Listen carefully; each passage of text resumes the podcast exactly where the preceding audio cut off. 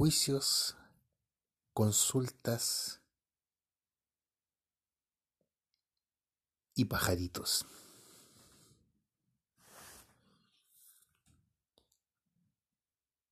Tal vez en el episodio anterior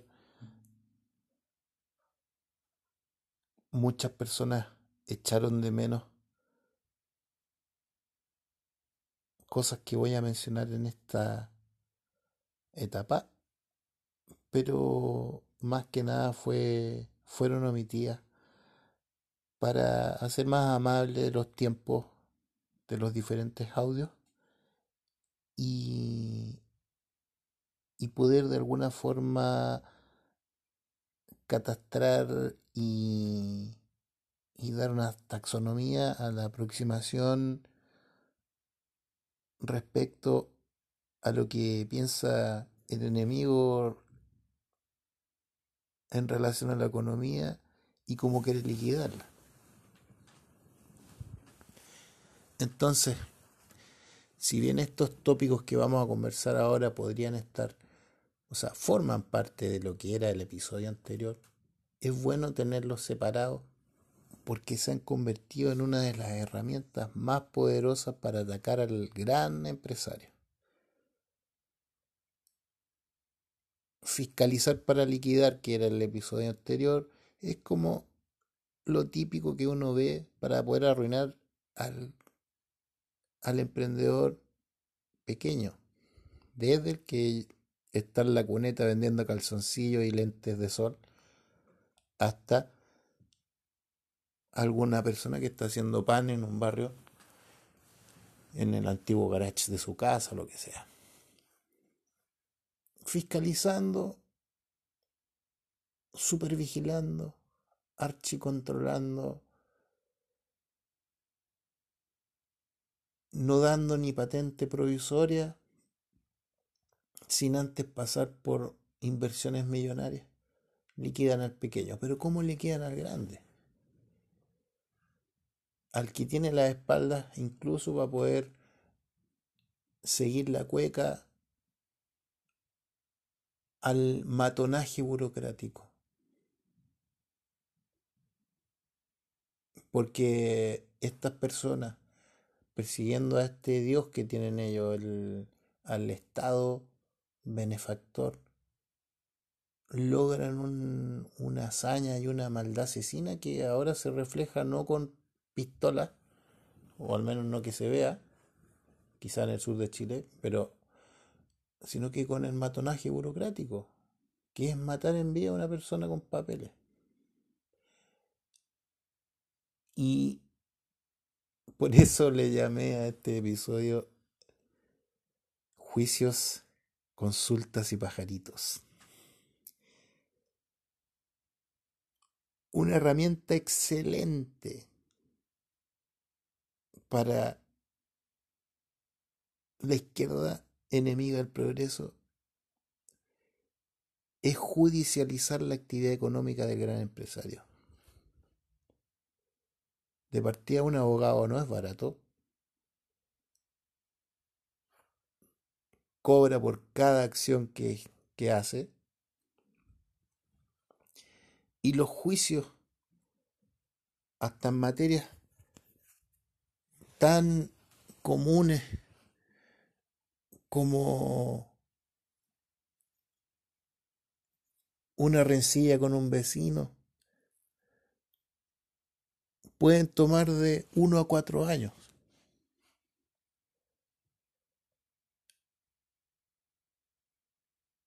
Pero un juicio para abrir un edificio puede tomar una década o dos. Entonces es una herramienta espectacular para el pechoño del Estado. Y lo peor de todo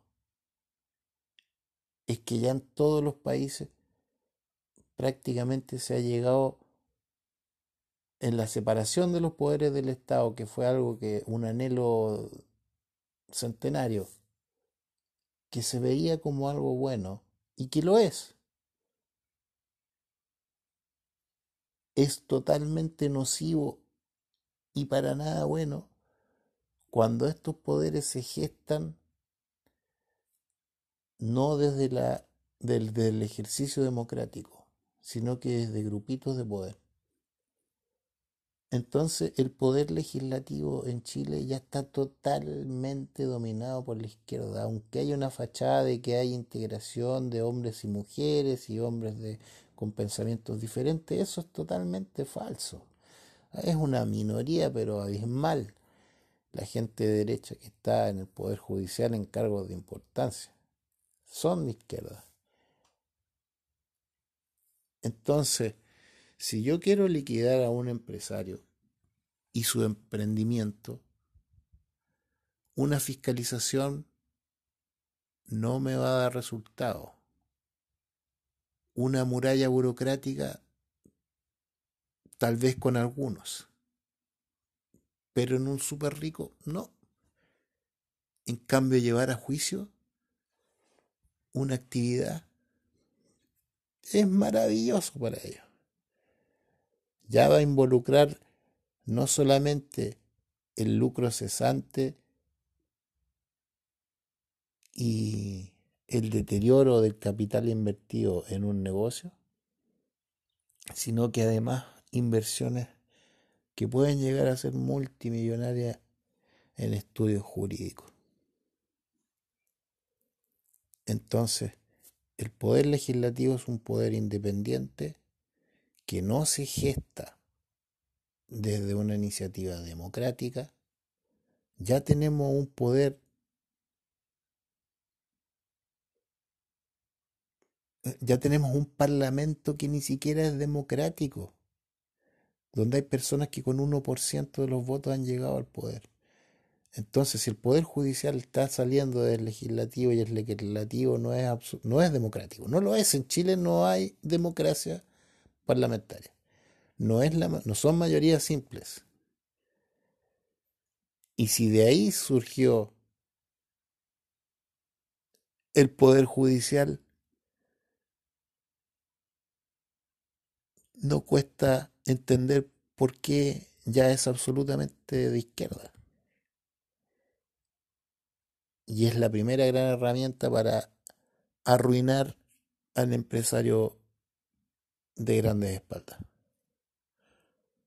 Luego tenemos el concepto de la consulta, que es una trampa igual o peor que llevar a una arena judicial un negocio. Obligar al privado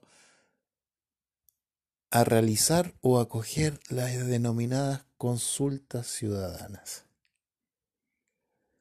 Las consultas ciudadanas para estos fanáticos han sido espectaculares, porque ya ni siquiera los obliga a tener que comprometerse con asociaciones para arruinar al empresario desde la administración estatal, sino que ya se delega simplemente en meterlos en una gritería ignorante y ridícula con personas que ni siquiera tienen los conocimientos técnicos para aplicar un negocio. Entonces, si yo quiero abrir una clínica, y para eso tengo que partir con ingenieros calculistas, arquitectos, eh, abogados, médicos, tecnología y todo lo que es todo el personal que se requiere para aplicar esa tecnología y una edificación con los metros cuadrados suficientes para responder a la demanda ciudadana. ¿Cómo carajos logro yo llevar a llegar a concretar ese, esa idea si tengo que generar una consulta ciudadana donde van a llegar un montón de personas que no tienen pero ni la más mínima idea de arquitectura, de ingeniería, de medicina, de leyes, de nada, que solamente van allá para llevar su odiosidad.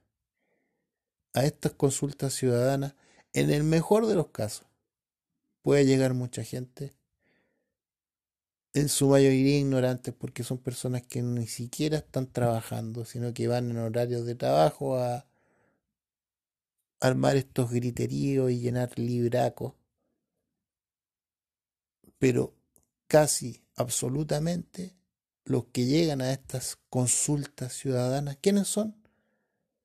Son líderes políticos disfrazados de presidente de junta de vecinos, presidente de junta de vecinas, dirigente social y este término para la risa que es el llamado actor ciudadano.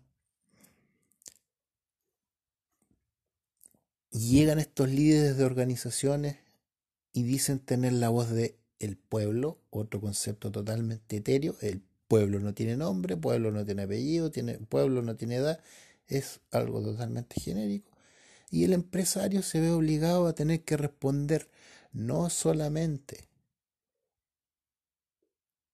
a todos los aspectos técnicos que involucra la apertura de su negocio, sino que además a los anhelos egoístas de estos supuestos ciudadanos y estas consultas. A veces si no está el quórum hay que esperar años que se logre reunir la masa. Impresionante. Y ya si, si, hubiese desesperación por abrir el negocio y el empresario quisiera, no sé, pagarle a alguien para que esto se, se frene y, y, se tome una decisión rápida, ni siquiera puede pagarle a alguien para poder llegar a algo, porque son mares de personas. Y obviamente como estos fanáticos ya dominan toda la esfera universitaria, no hay carrera universitaria donde no se le dé un carácter de sacrosanto a la consulta. Por supuesto que es importante consultar al cliente o al entorno social de un negocio. Para eso uno hace un estudio de mercados, para eso yo tengo un brainstorming con, con la persona que me está contratando. Eh, de partida no hay ningún negocio que no tenga una consulta ciudadana que es el llamado estudio de mercado. Nadie hace un negocio sin antes conocer el entorno social y lo que este entorno social va a requerir, porque el mercado es implícitamente un benefactor social.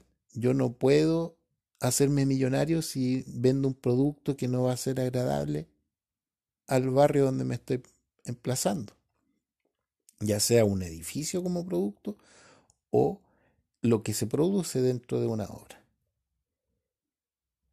Entonces, juicios, consultas y pajaritos.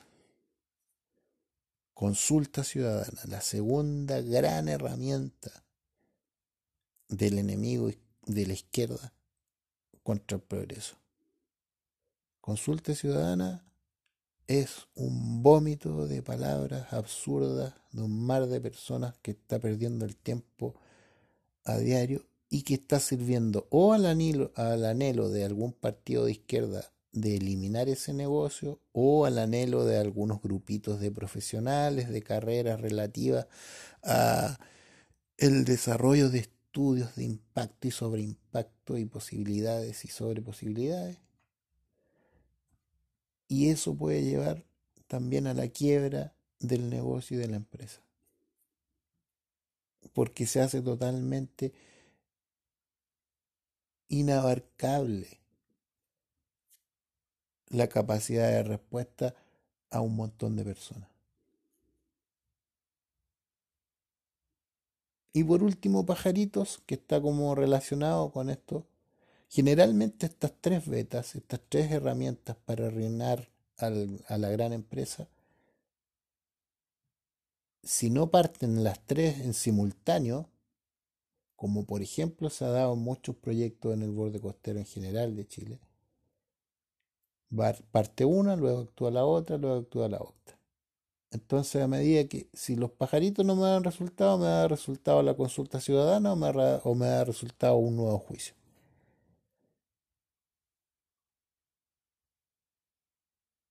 Entonces, ¿a qué me refiero con pajaritos? Pajaritos son muchas carreras que han ido tomando un impulso inusitado e injustificado para la naturaleza tecnológica y social de Latinoamérica en general, y que son relativas a estas pseudociencias respecto al impacto que pueden tener los negocios sobre los animalitos y las plantitas y el clima de la región por la ejecución de alguna obra. No estoy diciendo que no sea necesario hacer un estudio de impacto, pero normalmente si yo voy a, de partida, aunque yo haga una, los edificios más grandes de la Tierra creo que son los hangares de fabricación de aviones de Boeing en Estados Unidos. Aunque yo hiciese un galpón de esas dimensiones, el impacto que puede tener una obra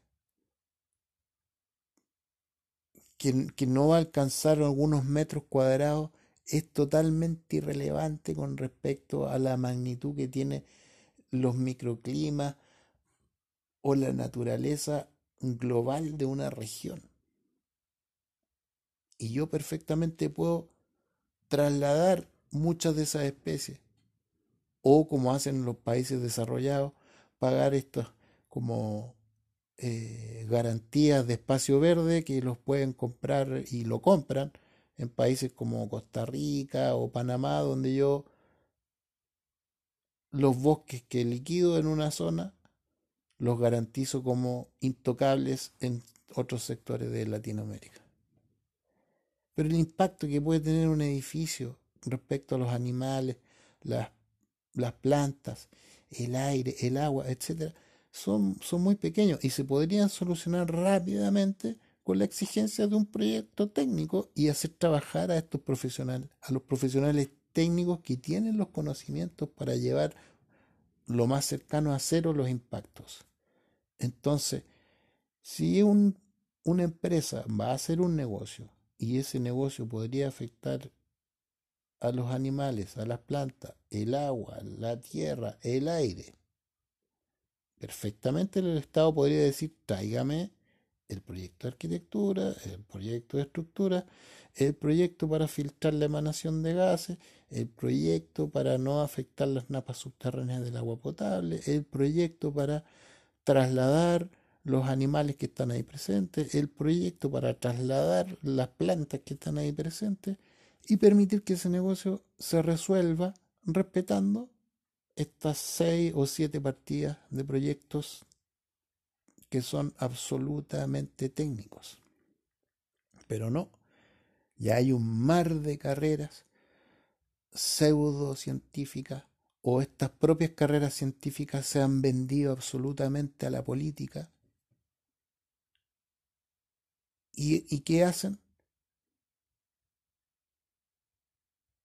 validan el instrumento que yo le llame pajaritos, que son estos supuestos proyectos de impacto, que son textos que no los lee nadie, son unas cosas que son realmente impresionantes, hasta para los negocios eh, más pequeños, como pudo haber sido, por ejemplo, el Hotel Punta Piquero en algún momento, el Hotel Hyatt que está detenido acá en Valparaíso o no sé, eh, la generadora eléctrica en los vilos.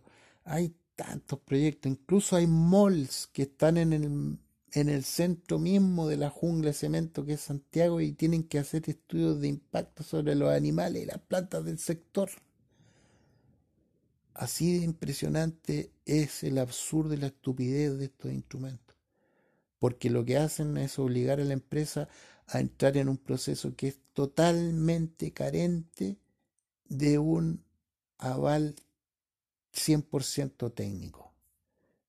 Estos estudios de impactos y mitigaciones sobre la naturaleza eh, y la fauna y el entorno social son totalmente conjeturales y, eventualmente tienen algunos destellos de ecuaciones y cálculos y aspectos técnicos de aplicación de algunas maquinarias, pero generalmente son unos textos que son tan grandes y tan inmamables que lo que hacen es que se extiendan por años. Como por ejemplo existen los ridículos de estos estudios de impacto vial que muchas veces se presentaban muchas por no decir casi en absoluto, se presentaban a departamentos de transporte que no tenían ni siquiera un ingeniero. Eran las mismas secretarias que estaban cobrando derechos para trámites totalmente banales de la, del manejo de transporte, que se veían enfrentados a láminas de arquitectura e ingeniería que seguramente ni siquiera entendían. Y ahora recién están empezando a alimentar estos departamentos de tránsito con algunos profesionales que tienen algunos atisbos de la lectura de proyectos. Pero aún así no dejan de ser estos, estas medidas y estudios de mitigación, textos que son real, verdaderos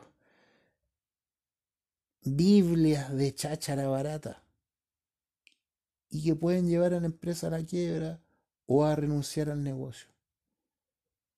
Y yo creo que ejemplos me sobran, pero en Chile el más patente e impresionante en estos momentos es el yacimiento de oro más grande del planeta Tierra, que está en el subsuelo chileno. Muy pocos lo saben. Y ese yacimiento, si mal no recuerdo se llama Pascual Ama, fueron una década de papeles.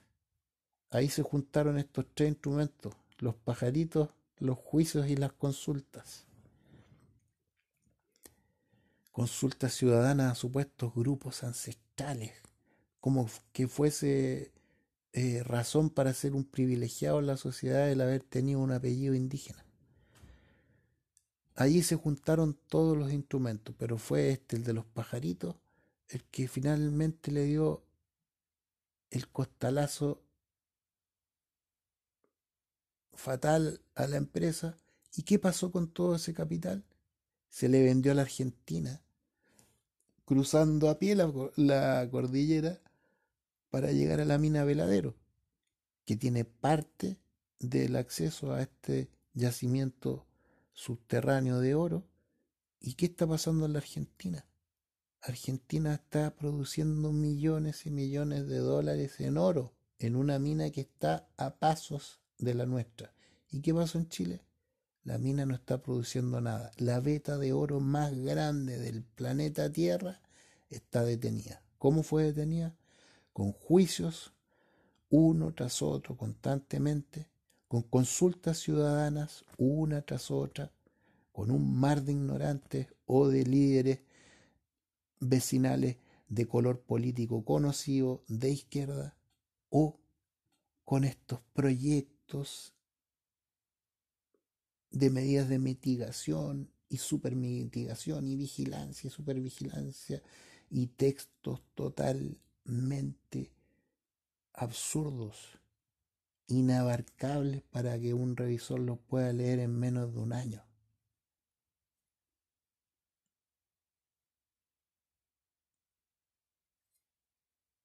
Estas herramientas hay que liquidarlas lo antes posible y llevarlas a la esfera de lo 100% técnico.